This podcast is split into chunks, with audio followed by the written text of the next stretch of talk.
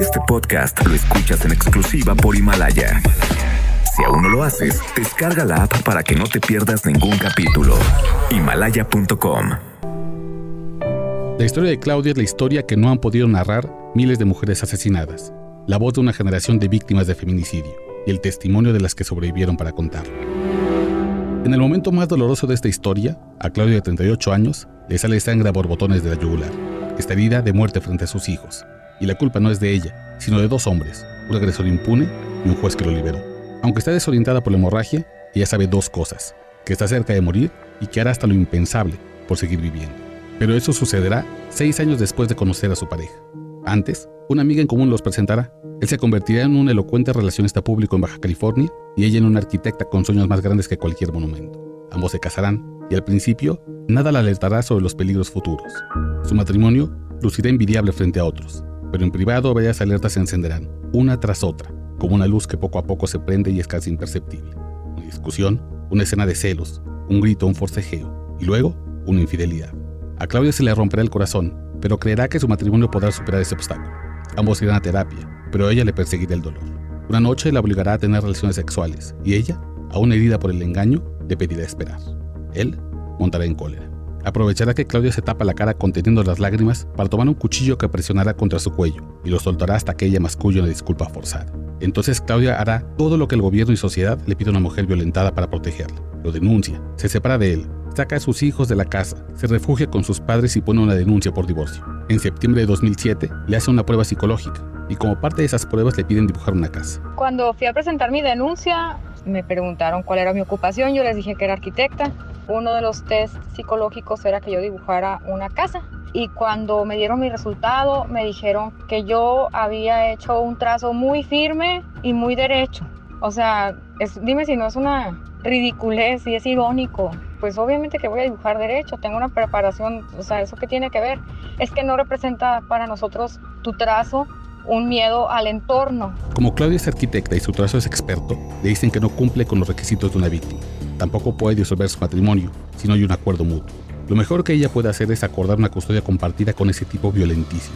Mientras tanto, él la acosa y la amenaza de muerte. Cuatro meses después, él se presenta en el trabajo de Claudia. Ya es 1 de enero de 2008. Él le dice que le regresa a los niños tras la temporada de Sembrina, pero ya debe ir por ellos al estacionamiento. Claudia presiente algo extraño.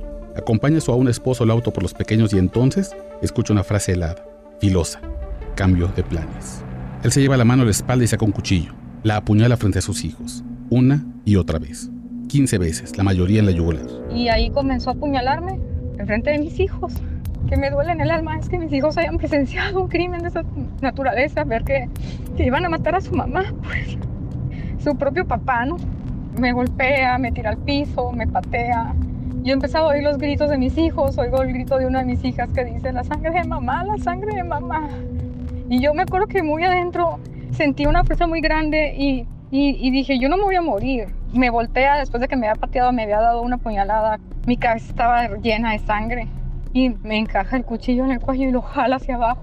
Y ahí ya vi cómo salía sangre, como si fuera pues, una fuente. Y de repente para, abre la puerta de la camioneta, me echa dentro de la camioneta y me dice, muérete, y cierra la puerta y se va con mis hijos. Yo nomás oía gritos. Claudia se arrastra de vuelta al trabajo. Está a punto de morir desangrada. Le salvan dos casualidades. El hospital está a una cuadra y el médico de guardia es un talentoso cirujano. Pasa tres días en terapia intensiva mientras él secuestra a los niños. El destino de los niños de Claudia pudo ser terrible, pero otra casualidad le salva la vida. Una subprocuradora del Estado es amiga de la familia. Sin ese contacto, todo estaría perdido. Pero gracias a eso es que el aparato de justicia se mueve y lo detiene. Lo que sigue es pelear durante años con un sistema burocrático en el que él, por ser hombre, lleva toda la ventaja. Claudia es revictimizada, inspeccionada, revisada hasta el último detalle de su vida privada.